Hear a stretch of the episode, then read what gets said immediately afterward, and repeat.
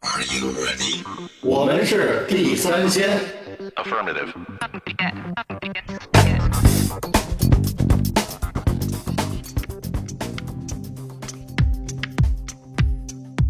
您您不忙的时候好，好，哎，我是老许。我是野人，我是独子。哎，我们这一期还是远程录制啊，现在都是窝在家里看球，哪儿都去不了啊。这个 卡塔尔这世界杯也正在如火如茶的进行之中啊，都查一块儿了。挺好，哎，咱仨之前就打赌说哪家球队走得远，你们还记得吗？我记得我当然好像说的记得了。啊我走的最远了，我已经回家了。你是往家走了？回家的路很远。我说的是阿根廷嗯呃阿根廷还在。嗯，啊，野人说的是我说的是葡萄牙。那行，咱俩这还都是在哎上下半区淘汰赛，嗯，对，今天咱们今天录的，今天好像就该阿根廷了吧？对我们录制节目的这个当口，正好是小组赛结束、十六强开始的这个日子，对吧？嗯应该这么说。对，赛就算赛程过半了。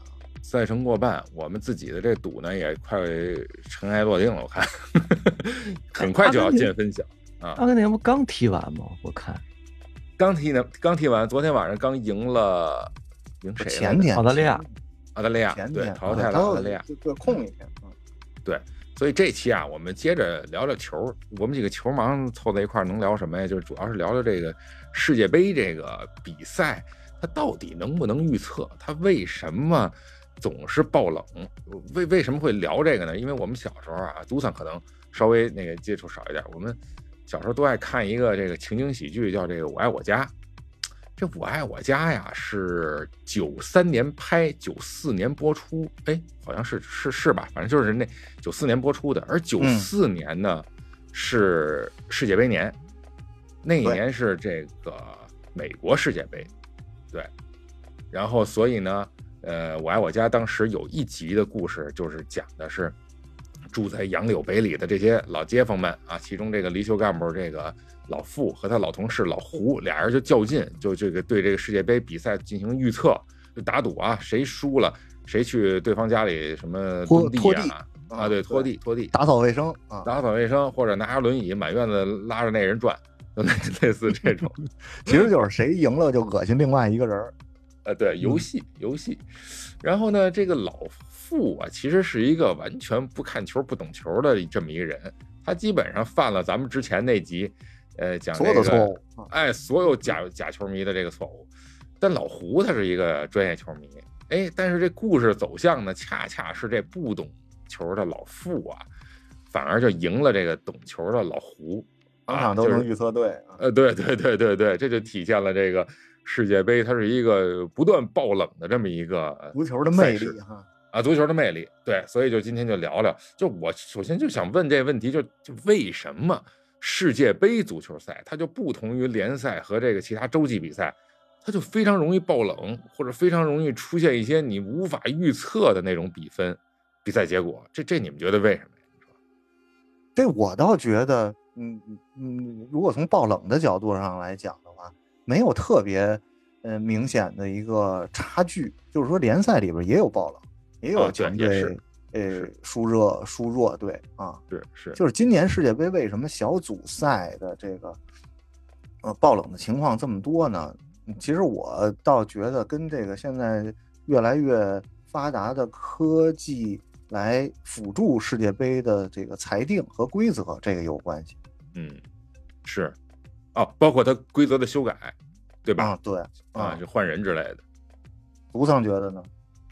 我刚才想一个问题，就是，嗯，足球这个运动其实是一个争斗，就是嗯对平时平时俱乐部平时期的战争，俱乐部之间呢，可能是城市与城市之间的啊或者说是你看好多好多德比那种，就是一哎个城市内部自己跟自己的这种专门区跟区之间的这种战斗嗯，小区跟小区之间战斗，啊。哦，对啊，对啊，你看，你看那个我们回龙观那边就是回天地区龙观回回龙观 超级联赛嘛，对吧？就是血他区超级在哪儿了？挺挺厉害的啊。这个超联回超的这个比赛规格还挺高的。回龙观卡子，对，回龙观超级联赛你们查查，这挺高的。在北京来讲，就是挺挺大的这么一个，我觉得都能赶上那会儿说那个百乐杯的那个状态了。哦，你的意思是，呃，就是在和平年代，我们用什么样的渠道或者是呃角度去展现这种人与人之间的这种对抗？嗯，这个对抗而且，因为国国家对抗就升级了，对，最高级的对抗，对嗯它，所以他一个有国家的这种荣誉感。为什么老说你你现在说这日本，这老是掺杂一些民族的这种大义的东西？国仇家我怎么就我怎么就不能为日本队加油呢？中国的球迷对？吧？对吧？对吧？我起码是，对吧？这是一个，你看自己会把自己划到某一个族群里边去，嗯，然后然后对，然后去去去加油啊，去呐喊。但是其实我觉得足球的这个运动它本身是一个运动，嗯，只是大家把更多的感情带到了这里面。嗯嗯嗯，所以说日韩日韩队还属于是跟咱们那比较人近种、外文化吃对吧饭，对吧？这个都比嗯较相近的啊。我们为什么不能 给人家加油呢？对吧？哎，还有我就觉得啊，你要说这个呃国仇家恨什么这个那个的，你带着这个民族色彩你来嗯看这个日本队，你咱们就说日本和德国啊。同样，两个国家都是法西斯反动派吧呃，周金波啊，都是周兴国吧？我就是就觉得鬼子特逗，对吧？都是鬼子啊嗯！你怎么就是那那个得支持德国，看不惯日本呢？嗯，对不对啊这就是？一个角度角度。当时我那天看比赛，我说这周金波大战对呀，全是法西斯反动派呀！过过过去了，过去了。所以，所以，所以就是说，嗯，他有很强的这种，呃，个人情感就是因素，他对个人情感因素，所以在赛场上面也会表现出来，就就是啊呃，不确定性就会变得很大。对，而且影响判断。你就老觉得，比如老觉得可能英格兰是强队，或者德国是强队，他就应该赢，但没赢。这都是受周围的那个，咱们周围，咱们就是老傅，呃受周围的老胡的影响。呃，对对对对对对对嗯，是有这因素。周围有许多的老胡，嗯，嗯，说 以为自己是老胡的人，就是老看老看这些各大联赛啊，觉得这些联赛的国家很强，哎，嗯结果就是就就都没起来几个，都都被淘汰了。这就是一个轻敌嘛，所以说它是一场战争，你嗯轻敌的人，哎，就走不远。对但是现在啊，这个阶段还是属于在之前咱们那个是在小组赛，小小组赛和淘汰赛是两个不一样，哎两个游戏啊，对对对对，就又变成另外一种运动了。对是啊是是，所以往后走可能激烈程度就会更高一点吧，应不会该是这样像之前再出现什么特别大的比分，七比零啊、三比三呀、就是大家更加的稳扎稳打了啊。往后可能这种爆冷的概率就不会说是特别高了。所以足彩，你看我就是我管我自个儿的这届就叫做足彩世界杯。嗯所以我觉得小组赛里边大家猜一猜爆冷啊什么的，这个嗯是嗯、没问题的，肯定嗯变数会都特别大。嗯嗯，但是往后到淘汰赛了，可就这个，如果从足彩的角度上来讲，可能买法就要不不太一样了。嗯嗯，哎，可是你说啊，就是从赛制上来说啊，就咱一个不是特别那个，不算个迷啊、来来来看这个问题。按说哈、你说这种一翻一瞪眼儿，或者嗯说一场定输赢这种淘汰赛机制，更加残酷，更加嗯不好预测。但为什么反而是这个小组赛的爆冷的这种可能性更多呢？还是说就是因为小组赛在前，把这个基本上能筛都筛了？就是小组赛啊，它阴谋论我觉得小组赛它有积分，对吧？每个队、每个小组四个队要打三场，它嗯打到第二场或者第三场的时候，他自然对一个出现的走势啊就越来越清晰，对吧？嗯就可以，尤其是到第三场的时候，你就能分析出来，如果这个队，比如说是平胜，就能够出现这个队输是一定淘汰，对吧？大家都知道一个为一个结果去努力的时候，就自然而然的就会诶更卖力，更这个起劲儿。你要看小组赛的前两场，大家都是抱着试一试的心态，还有就是说是嗯爆冷的第一场啊，就是阿根廷能输给那个沙特的那一场，对吧？嗯那个是嗯爆冷的第一场，那一场就是，嗯，大家说每年阿根廷，阿根廷可能去上一届的时候小组赛第一场也爆冷，就大家会有一个心理上的，对对对，阿根廷好像老这样。对吧？他老这样啊，我我嗯觉得他他上回好像是平的冰岛，我我我有阴谋论啊，冰冰岛是不是上回走挺远的？好像是，嗯，就是我有阴谋论，就是你看啊，阿根廷这个国家，我我还查了一下，就是阿根廷现在这个国家基本上已经是烂透了，就是从经济、从经济啊，从我们要跟都萨划清界限啊。啊，就是人家不是不是说他的不是说他足球啊，没啊我还没说到后边这句就是您请讲他的经济已经就烂透了啊，就是以前是一特别发达的国家，经济什么的特别好，是他原来是第一世界，对第后来二世界算是。后来就就就就就，尤其是被那个马岛战争之后，被哎大英帝国锤了之后，就就是。就这帮人就就萎了。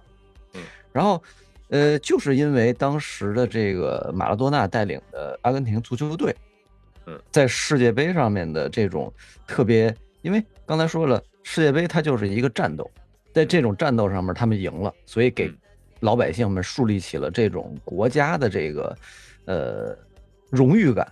哎，所以全民去足球。对，嗯，其实这不光是阿根廷一个国家，整个南美这些国家都有会存在这种问题，各个国家都很颓。然后，然后就是足球恰恰是又又是一种成本比较低，呃，成本比较低，所有人都可以去练，所以就造就了南美球员的个人能力非常的突出。嗯就包括嗯从一开始的巴那贝利呀、然后马多纳呀、这个梅西呀，这些所有的都是个人能力特别强。我看哎就就看这些，主要是梅西的这个个人盘带的这种，就跟他从小就干这个，对，就是一个人过好多人，他就很很一点儿都不紧张。不嗯存在说像中国球员过着过着把自己过一跟头那种情况 出现。现在这一段时间，就是中国球员的这个犯傻，或者说是十大嗯囧囧镜头，我嗯操，在抖音上可火了。是吧？就 就是就是你看着，我刚才说回刚才那个为什么爆冷这事儿，我觉得阿根廷啊，你看，那得人得吃饭吧，你再怎么说是我实力很强，但是我正因为我实力强，我才对把比赛有把控嗯。小组赛的时候评积分，那我为什么不可以输一些弱队，嗯，然后哦在外盘上赢得我想要的东西，后边我想赢我就行，我就赢了。嗯，对。啊其实这届能看出出来，我觉得这届如果说按我这个阴谋论来说的话，是能看出来的。他前面输了一个，呃，对吧？一开始就觉得大家的那个点都在你身上，结果你输了，嗯，是不是真的输了？没准人家场上输了，场下赢了呢，你这也有可能。对吧？对现在也出现了，对，就是你你说的这个呀，就是现在好多人都是在，呃呃，都是跟你是一种想法阵营啊，是一个阵营，就是因为阿根廷一个路数，对，嗯最开始那第一场输的，大家多少从那个跳楼的、天台上见的，是吧？啊啊啊抖音上都都能刷着嘛。嗯，有跳楼的就有拿钱的，嗯，对对，有跳楼的就有拿钱的，嗯，而且后边这两场球，你说也也不是稳拿稳打，就是让人看着很刺激。跌跌撞撞，啊，跌跌撞撞，最后这个梅西还是因为他个人的这种能力，最后呃拯救了整个这个球队。那你说，这是一个呃造星的过程，这是一个，就是因为我我还是相信足球这个后面有非常大的这种利益链在后面。把足球看成是一场表演。呃，如果是这个球队的能力非常强，面对一个比较弱的对手的时候，他就是一场表演。嗯那还得是通过裁判嗯，这这和今年的 AVR 这个 对，现在你你说是 AVR 吧，我觉得这玩意儿半自动半自动越位系统啊，得通过他们，就是更大的。如果按你这套理论的话，就是更大的辅助了能够呃操纵这场比赛结果的可能性。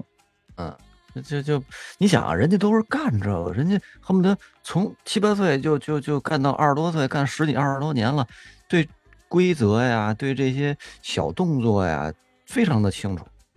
嗯，就是做个越位啊什么的，这这都这都是就是一般就甭管说是球盲还是说是业余的这种，对他们来说就分清对这个足球的理解跟这个这个呃，完全就是两个层次的东西，就是内行，人家是内行，玩这个东西就玩的简直就是从技巧到对抗到呃规则，所有的这些都比咱们的理解要不是一个层次，所以你说对于操纵比赛，你你你能能说那个咱们国家 现在这个情况，你看这咱们国家这情况现在还不太明朗啊。这这不刚这不刚这个 逮进去一个对嗯李李啊铁的这个事儿，还是在大家捕风捉影和一些小道消息。嗯啊，他他他供出了那个是说某一场比赛上面这个呃打假球，打假球，然后你就看我就看那场比赛的这个回放，大概你就看那个他跟守门员，他跟对方的守门员有一个暗地交易，但是在场上你看不太出来那个守门员做过什么呃不利于自己球队的，反而还表现得很积极，最后就是输了。就是这个，就你再说咱们世界杯水有多深，都深不过中国足球这水。深不过，深不过，深不过啊！就是就中国足球这个，主要是在这个层层选拔的体制上和这个嗯帽子工资啊什么的，这啊，嗯工资帽场外因素太多了。不是全宇宙不是独不是运独一动无二。啊对对对，不是运动，所以你看他再怎么着，你看那个国际足联的排名上，你中国是吧？这就很明显嘛，就是你玩的跟人家不是一东西。咱不说他谁高谁低，不是说中国人排名低就是中国人笨，就中国人他玩的他他玩的是一套别的游戏，在嗯场外所以就是你看，咱回到这个这届世界杯哈，大家为什么说，你说是爆冷也好，还是说谁往前晋级也好，争的是什么？争的其实咱别忘了，争的是奖金。这我刚才忘说了。哎对，对，就嗯不是说光是球员个人说国家给点钱是吧，奖励你为国家做出贡献，不是那么回事儿。这国际足联和这个主办国都会提供大量的这个奖金的这个支持，这比咱们是吧？这都是谁的钱？这都是是吧？不是你看这都我们的是彩民的钱啊。彩民的钱。对，你看我刚才查那个查那资料哈，这二零二二这个卡塔尔世界杯，这奖金总额是高达四点四亿美元，四点四亿比那个俄罗斯世界杯要高出四千万美元。嗯，咱就拿咱就拿这个人民币来算，冠军多少？冠军是三亿元人民币，亚军是二点一五亿人民币，到季军是一点九四，这其实差距都不的不是特别大啊，都论亿了，其实差的点也不差，也不差对什么，得起这帮球星的身价。对吧？然后八强，八强是一点二亿人民币，你要晋级十六强是九千三百万。要是就是你什么都没晋级，你就像中国队上次似的，二零零二年的时候，那你晋级三十二强，哎，只要出现了就是六千五百万，而来您来就给钱是吧？来了就给钱，来的都是客啊，全凭嘴一张。而且呢，这个本届世界杯还有一个特殊的，就卡塔尔人有钱呀，人家还奖励这个球员个人，只要你来这儿参赛一天，以天为单单位，每天奖励你一万美元。那我要跟这玩呢，我我我我被淘汰了。对你，你对你，你跟这儿，反正你是板凳也好，你是怎么着也好，你你在这待着，给你钱，哦，躺赢那这样，那这样那个大名单儿里边儿，比如说是你看上场就十一个人，对吧？啊那个大名单儿里边儿还有四十多个人呢，啊！对啊，40因为多个人全一天一万。对，最多的球队来了五十多个人的大名单儿。你看日啊，我本就家里我的好啊，兄日本来兄弟姐妹啊，兄弟姐妹二大爷邻居家的是吧？都都来呗，反正一人一万美元，卡塔尔讲话骗傻小子呢，你们 对，按人头儿。总之就是钱真好。有钱真好，而且就是这么多资金，这里边就刚才也说了，有彩民的钱，这就说明什么？大家为了这钱，包括彩民，都在这一个大的资金池子里边这转悠。这是一就是买卖。这一买卖，对，嗯所以就诞生了一个，就是说从多少届世界杯以前就已经有了，就是预测这件事儿。你看最早我记着好像法国不是法国世界杯，德国是哪年世界杯来？就是有那个嗯章鱼哥，章鱼哥啊预测，那是哪年来的？贝利嘛，贝利不是这些啊，贝利对贝利，嗯首先就是一个又是球王是吧，又是专业人士出身，但是每一次预测都不准是吧？还不如跟那章鱼，呃还不如个章鱼，跟跟那动物的准准确度也差不多。我是之前看一新闻，就是二零一八年世界杯就德呃这个俄罗斯世界杯的时候，当时有好几个团队啊，就包括这个搞这个大数据 AI 研究的，还有就是像瑞银这种瑞银集团、啊瑞银士银行，他们都在做这个所谓人工智能去预测世界杯的冠亚季军。就是，但是啊，他们预测都不准。当年就是他们预测大热门都是德国、西班牙和那个巴西嘛，只不过顺序上有差别，但都是这三个。但实际上呢，实际结果跟我预测的也差不多。对我就 你就是对你老胡，对，所以我就我就说，你这个人工智能预测吧，越像人，其实越不应不应该准。就你跟人一样，那大家我我是吧？我们多看点书，多读不应该理性的看这个东西。啊，不应该理性。他肯定是给你一个这个舆论引导，对吧？啊那所有人都拿他的预测去买博彩，博彩都中奖。知道谁知道人家后边赢不赢啊？面上预测输了，哎，赢了个里子。哎，也是哈，要不然你说怎么瑞银人家参与这事儿是吧？嗯，也有道理。拿储户的钱去去买彩票。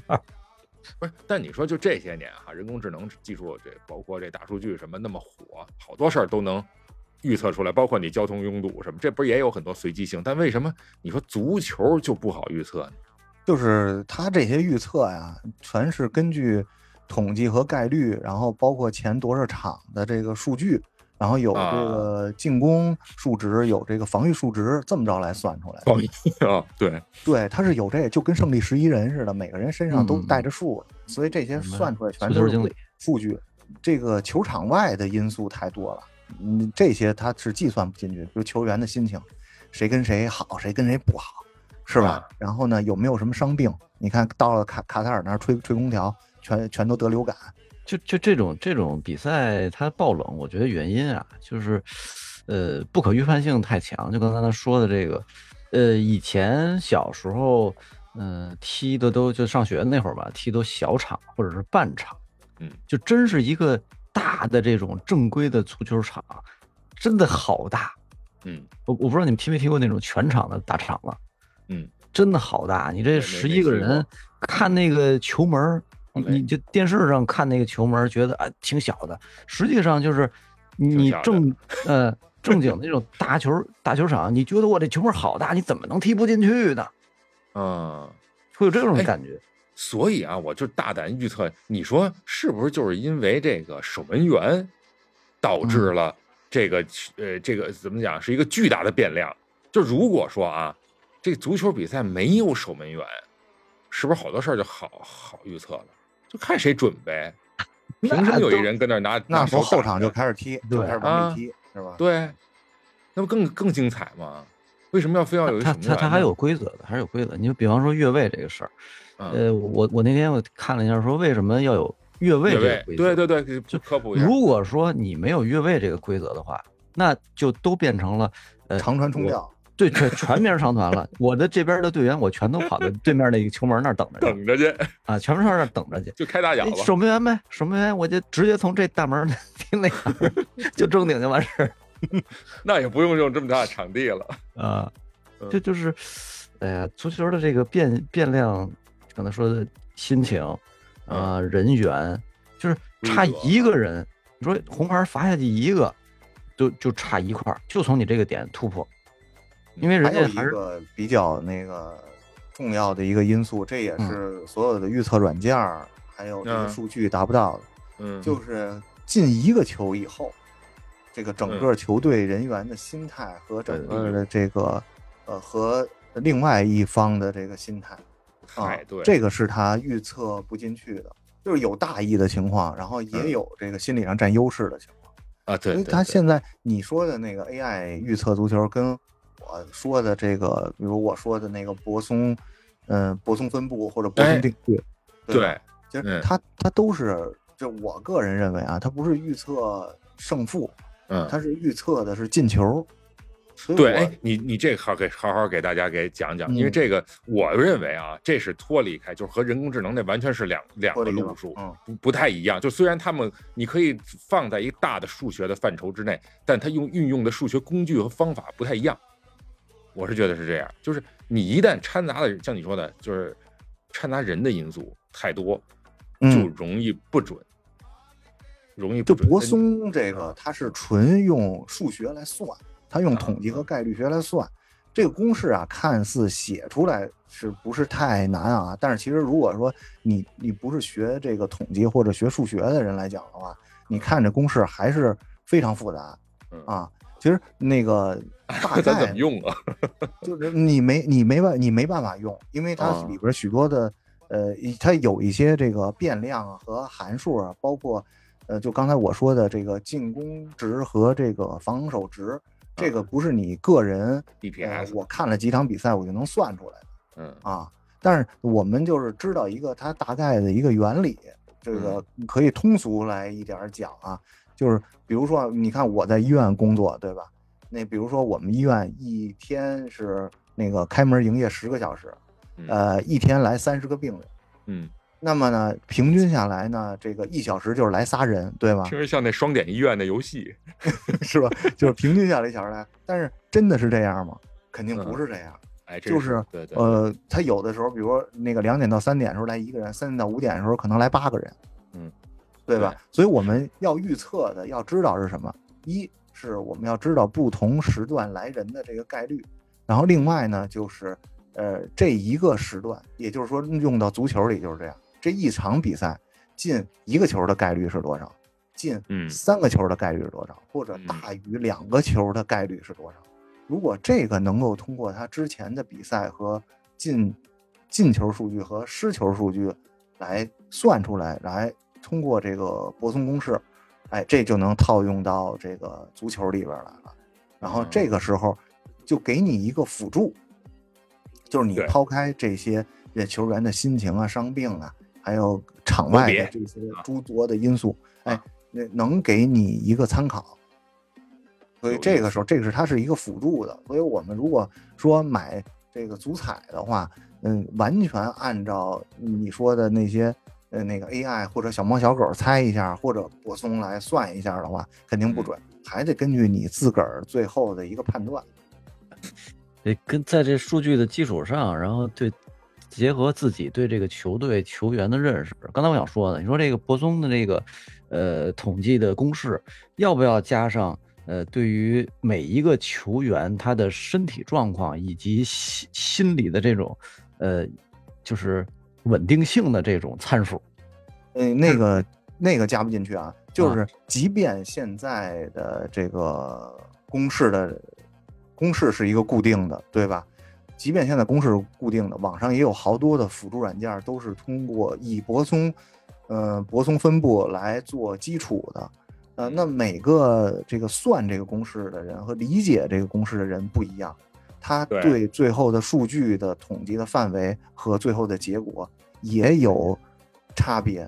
对对，啊，我觉得就你对这个个公式的理解和我对这个公式的理解，虽然都是一件事儿，但是也会有差别，是这上面还会有区别，所以你就更别说再把这个球员最近他心情好是正一，啊心情不好是负一身，本身这个公式每个人都有一个理解，然后每个人都有每个人对这个球队的这个队员，对这些就是你你就比方说，我这场那个那好几个核心队员下场上不了了，或者说他这几个人上不了，会对其他要上场的球员的心理造成一种正面或者负面的影响。这东西哎都得靠自己对这个呃球队对这些人的理解，再结合你那说的那个波松的这个公式再去算，嗯所以这个东西变数太大了。变量太大，变量太多了，真。就是即便你网上你找了好多软件，你看看大家的这个呃，你得试，然后试完了你觉得哪个好，你可能辅助下来你用哪个，嗯我觉得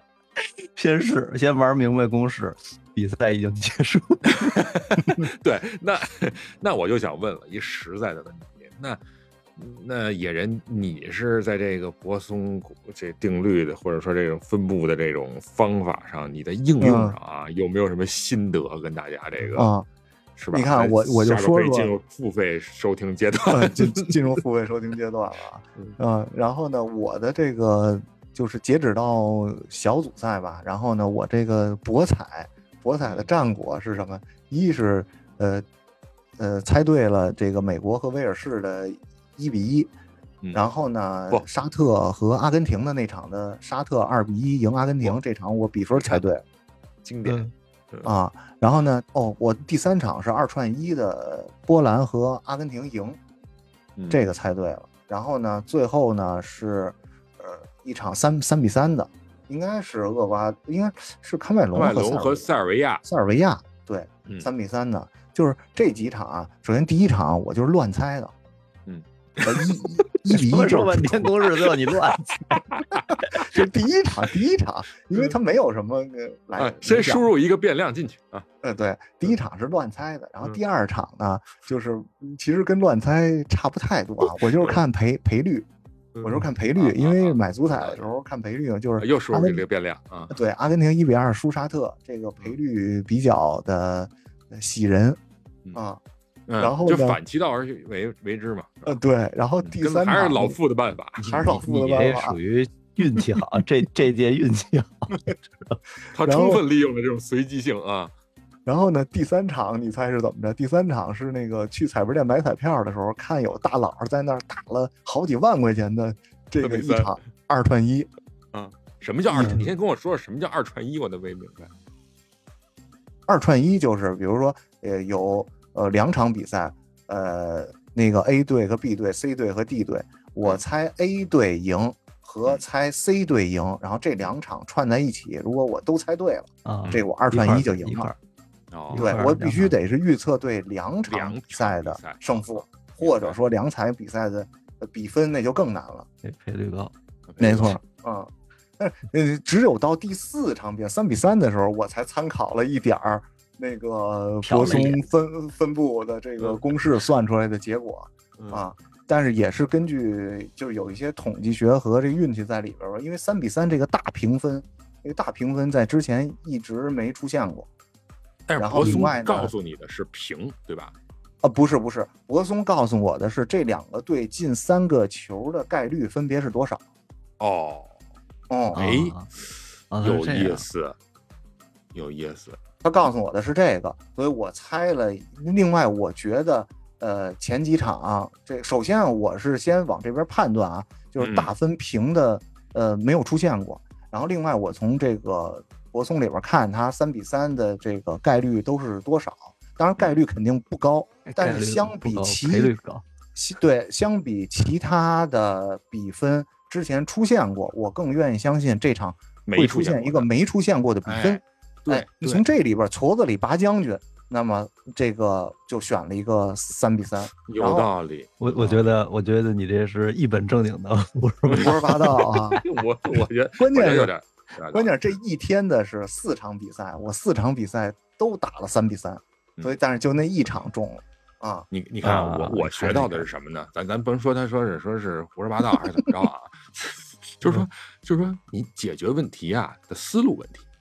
你比如咱都承认说这个世界杯或者说这种这种足球比赛的这种由于规则由于不确定因素过多哈，就是造成的这个变量很多，不无法预测。但这个时候我感觉博松的采取的办法，他是化繁为简，就是他反而他去剥离开一些那我不可预知的，我就仅就两个人的两个 A、B 球队的这个他的可能进多少个球来算。对然后你再给它拉在一起，你再综合判断。就它这个东西有你的一个不会告诉你结果，只会给啊对你提供一个线索。呃是一个线索，而这个线索它是忽略到其他我不无法预知的那些那些因素的，因为我反正也无法把它，我为什么要把这些变量带进去呢？这个变量在你脑子里，你自己再去衡量去。嗯他给你告诉你，就一个进球的一个可能性个。一个一个啊工具，呃，对对对，我就感觉这个思路好像还挺有意思。嗯，咱就踏实看球，看过程，啊，看这个比嗯赛是不是精彩。我觉得到了啊对对，到了这个这个淘汰赛的阶段了，就就是真的是大家要拼命了是，啊！你你你不往前走，前面那个奖金就没了。哎，对对对，你就止步于此了。所以，所以这些人、这些队员们、这些这些教练啊，整个的这个球队都要呃拼上一切能力了。包括前面呃受伤的、上不了的这些，就就都都无缘看了吧，咱们就无缘看了。但是后面的比赛一定是更精彩的。对我特别认可杜桑说这个，就是放下咱们所有这些什么偏爱呀、成见呀，以及你这老的观念呀，你就仅就这一场一场精彩的球赛，是吧？你就期待他跟两边都踢得好，踢得玩命，就是什么玩命加绝活，还对，还是京都球侠，哎，科技加狠活，还 还哎，你说这个真是对，这一届真是科技加狠活啊！确实，确实，包括你说这个，就是它游戏平衡性更好了。我都觉得现在有这些东西都用不着什么裁判了，规则在那摆的是死的，就就拿那个呃日本踢踢踢哪哪哪。就前两天踢哪个？嗯嗯，日本和西班牙啊，日本日本和西班牙，就就第二个球嘛。我第一个感觉出界的那个球啊，完完全全就这球已经出界，他才救回来。然后是看了他规则，规则说这球没有完全出界前再往回拿回来，他都不算出界。对，是。结果人家说什么一一点八毫米，一点八八毫米，一点八八毫米。这那不球，从肉眼的角度来说，它这规则它是，比如说咱们那个 跟出界，你的想法出界跟那足球规则的出界的定义是不一样。如果说没有这个呃设备的话，用主裁判的眼睛，他绝对是看的就是出界的，除非他要那也不一定。对，所以我就说，你你想啊，你啊，就这个这个主裁判他。这个看这个球的角度，他肯定是从那个后球的后方去看，他不可能是他不是边裁的角度，嗯，就算边裁的角度，我觉得都没法判断这个，就是离他最近的这个边裁，他看从这个侧面九十度角看这个球是否出界了，我觉得他都看不见，他没法看，他只能通过回放，回放呢，如果说没有这一套那个呃科技的系统的话，没办法从球的最上边来进行投影。对的话，如果光凭回放的话，这也是基本上就跟独丧判断的是一样，他就出界了。对，所以理论上我觉得就是独丧说的没错，就是说不需要裁判员，但是他不还得加变量吗？越加变量，越有随机性。对对对，这越难猜，对吧？所以就是他不能在，还是你刚才说的对，就是咱咱就看比赛，他只要打的精彩，打出花瓜来才好呢。是吧？裁判裁判在场上也是个变了，带着带着球，前面裁判出现了。啊是啊，他这传他脚底下去了，你说这怎么弄啊？是吧？就我倒有不同的看法，我倒觉得这次的这个越位系统还有这个 VAR 是非常好的，是是非常好的，是帮助了一些不公平的，避免了一些不公平的事发发生。只不过他这个。有一些判罚呀，运用到你主观想让哪个队赢或者想哪个队输的身上的时候，对，你就会觉得，哎，这怎么对我喜欢的队不公平了？还是情绪，对，还是情绪，对对。所以我就说，不是说那个就是这这种科技含量高就不好，就还得确实得加，就是增加一些这个公平性，是吧？但是呢，就是既加这个，也不能把这个裁判给他废掉，肯定不能剥夺充满复杂性在场上奔跑的权利。哎，对对对对对对。其实我我一直在想一个问题，就刚才之前咱也说，就是说足球这项运动的核心，嗯，为什么这么受大家追捧，以及在看球比赛的时候，大家为什么这么兴奋？是，嗯，你你们俩说说吧，我不我不是球迷，我这 这这个都不是球迷，这但是就是就刚才在咱们在聊的过程中啊，有几点其实已经提到，我觉得跟我的。呃，想法是差不多的。我个人觉得啊，呃，就这个就是人类这个最原始的这个基因里边的一种感受和共鸣，就是它能够共鸣到你这个基因里的一些感受。嗯，啊，其实这个对对这个对抗，对，首先第一个啊，咱们就先先说这个分波，先得分波。先先说这个对抗，这个足球啊，强调的就是对抗，对吧？它它跟别的其他的运动不一样，比如说啊，我们这种运动我们可以分成几个层级来。首先先说是这个初级的，比如跳水，那个艺术体操，这些是没有什么直接的竞争对手的，对吧？嗯。它虽然说是好看，但是它很难形成这种共鸣，它是需要有人给它打分的，是吧？啊，然后呢，第二种呢，就是我们说有一点对抗，就属于这种那个单单人的。就比如说羽毛球啊、乒乓球啊，是吧？这这种运动，是吧？这就是单人的，它有一些对抗。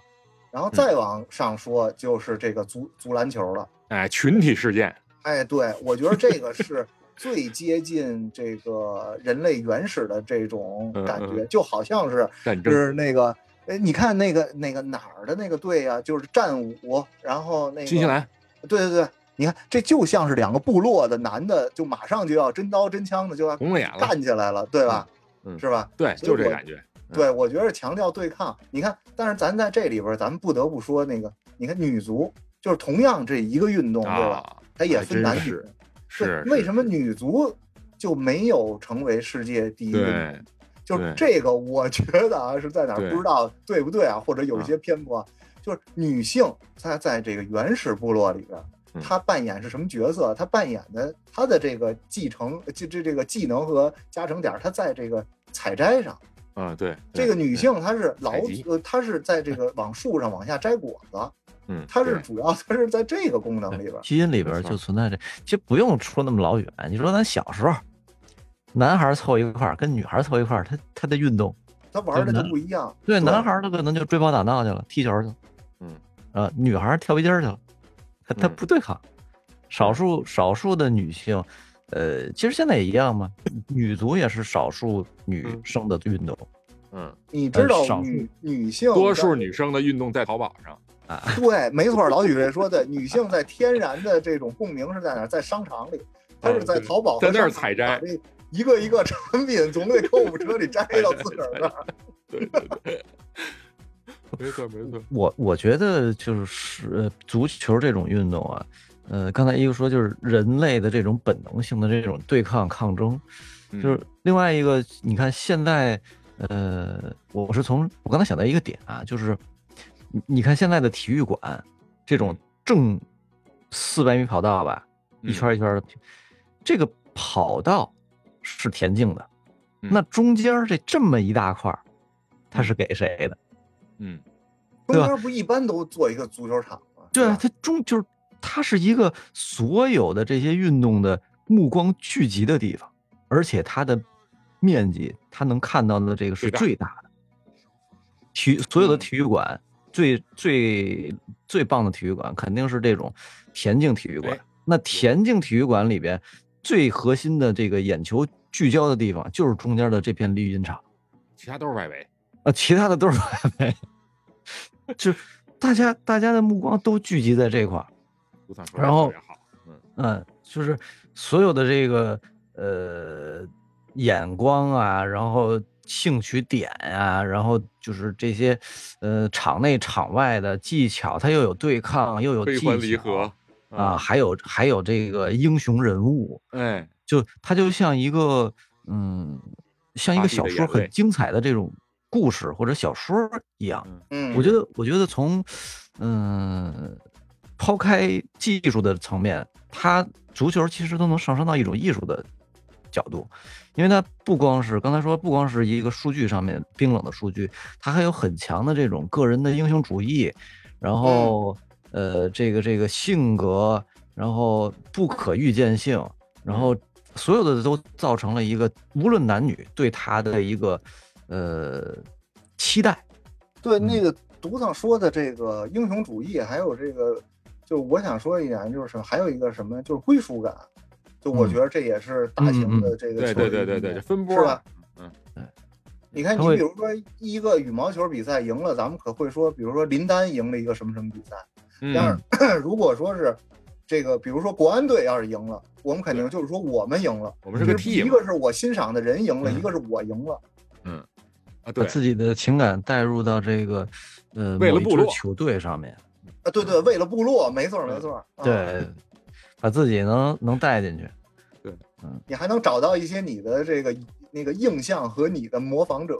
你可别说估已经关了，我我听说连是，连业余队都踢不过，是吧？对，没有没有，国安的那个呀，国安的那个确实是有一个县级队儿啊哎，那那个反正也有不同的看法吧。一个嗯是呃，就是说这个从实力上来讲，你要国安你这一个呃中中中超的队，你输一线级队儿，这个就是特别耻辱的一件事。但是实际上还有一些赛制在里嗯啊。啊，对，所以不管怎么样，无论输赢，这足球比赛都是有魅力的。这届这届世界杯上面哎呦日本的这个表现，对亚洲之光，我就必须这真的是一个我我看的很振奋，因为就前前面都说我我是一个二次元嘛，那如果说侵略的少年，嗯对日本文化就可以这么说，就是日嗯本动漫文化。那日本的足球真的就是从高桥洋一的这本漫画《足球小将》上面嗯出现的，就是当时小组赛日本在赢德国的时候，嗯，就已经有人拿就是熟悉这个漫画、熟悉高足球小将这漫画的时候，日本队他在二十多年前吧，嗯就已经说了，我们这是一个梦想，嗯嗯只能在漫画上面能体现出来。日本队赢了德国，那是不可想象的事情。但是今天变成了从梦想照进现实了。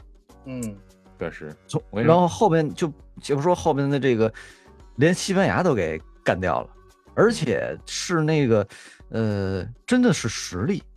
就是看了一下前面，对对包括包括日本队的这个唐安绿啊，然后三三重，就是他们锋线上的这个这三个人，呃，不同的这种呃足迹。这唐安律啊，唐安律是什么呢？就是他真是天才，一步一步的走的非常的稳健，就是俱乐部化的这种，一步一步往上走。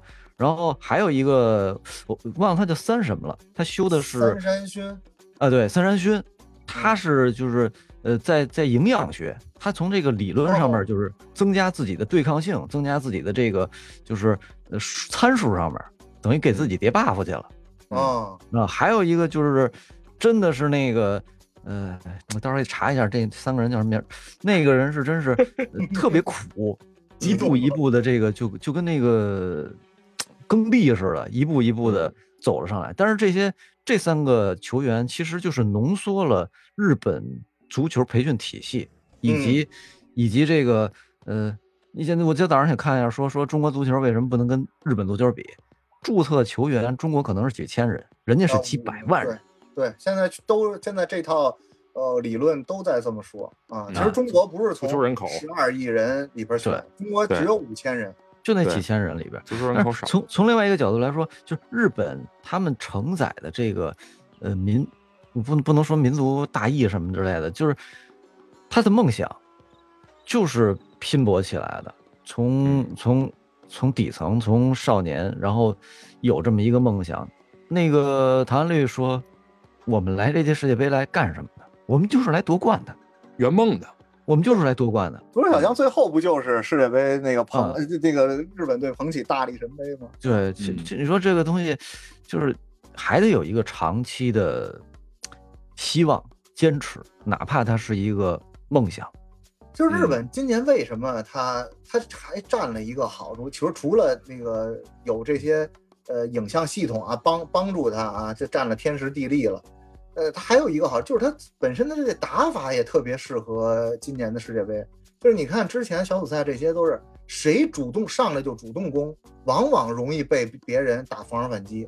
日本队呢，你看他在打德国的时候，就是防守反击的球进的，然后等他返回来，他在踢那个谁的时候，我记得在踢哥斯达黎加的时候，嗯因为这个组大家天然的认为啊，因为死亡之组嘛，认为西班牙、呃德国是这个出现大热门，这个最弱的两个队就是日本和哥斯达黎加。肯定啊，哥斯达黎加是认为日本你是最弱的，日本认为哥斯达黎加你是最弱的，俩人都认为对方是最弱的。嗯然后呢，日本在这一场上来的话，就呃没有打，没有先注重防守，没有跟德国是打防守反击，啊而打的是进攻球，这样就被那个哥斯达黎加反而赢了。抓到弱点，嗯呃，对，所以这这这些这个这几场比赛都是打防守反击的，容易先打开局面。只要你先先进球，心情优势明显特别的突突出就。过去了。真够那德国，德国他就，哎呀，这被被嘲讽的很厉害嘛。这这几天嗯大家都在捂嘴。那个卡塔尔还是沙特的那个，就是对着屏幕就一堆人跟那捂着嘴。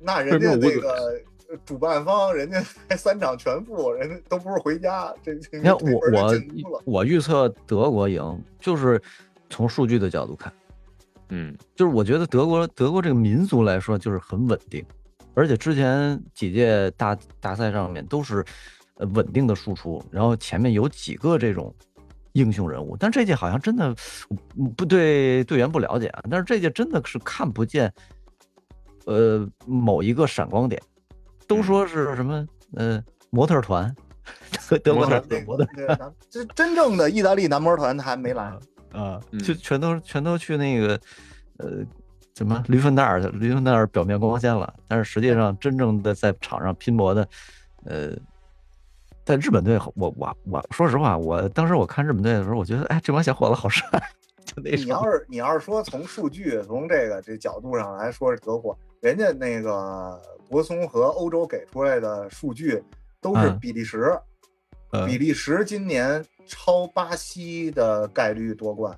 之前啊，咱们就说那个呃世界杯之前给出来的呃这个数据统计，但是嗯实际上比利时小组赛就走了，嗯这对吧？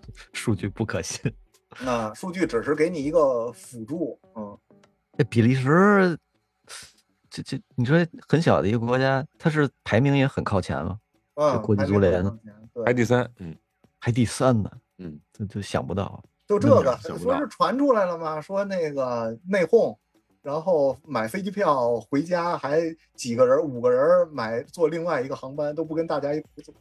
嗯所以这个就是足球的那个场外因素嘛，对吧？嗯嗯，哎，我还说错了，谁跟谁比不对比利时啊，比利时排名第二，我靠啊，总积分排第二，第三是阿根廷，第四法国，第第五英格兰，第一是谁？巴西吧？巴西，巴西，啊，但它应该是一个长期的这种，呃，一一段时间的多少年的这种积分吧。对，咱们别看这嗯个排排名，中国不是排中国排多少？出八十多中国。七十七十九，哦，七十哎呦呵，我我看我看，好，今天上午吧，昨天说那个，呃，中国队让让咱们认识了一个新的，就是小国家，是排在中国前面的 嗯，中国现在前面啊是是格鲁吉亚，啊。然后那个下边是洪都拉斯，都是洪都拉斯，这哎呦，洪都拉斯大概跟朝阳区差不多大。嗯那哪儿那个哎，我记得说哪儿是突尼斯啊，还是还是哪儿？嗯好像还没还没你们回天地区大呢。突尼斯应该比回天地地区大，摩洛哥吧？他说的是摩洛哥，摩洛哥哦嗯，摩洛哥摩，洛嗯，嗯，摩洛哥是回小，天地区大。所以说啊回天回超联赛还是我觉得杜尚说这特别对，就是一旦说你，比如说你这块儿啊，就回天地区这足球足球人口密度巨大，那我就可以代表中国参赛。其实想想足球让这个运英国安那县级队儿去，嗯，对，你就你就想想足球这个运动吧，说来说去就这十几个人，嗯对吧？这十几个人，呃，团结一心了，然后突出重点了，该做的事情都做好了，互相之间没有这种就是我不传你，没有这种这 这种这种，太难了，太难对了。就是太难了大家一条心，然后又有一个统一的目标，一条心，加上十一个个人一定十一条心。啊，加加上场外教练的这个就是排兵布阵，这十一个人得有二十二条心出来，我跟你说，完了，国足嗯，哎，就是你别看这个足球是一个呃最规则最简单的一项运动，最原始的这么一个对最原始最简单的，但是它里边他妈的弯弯绕确实最复杂的嗯。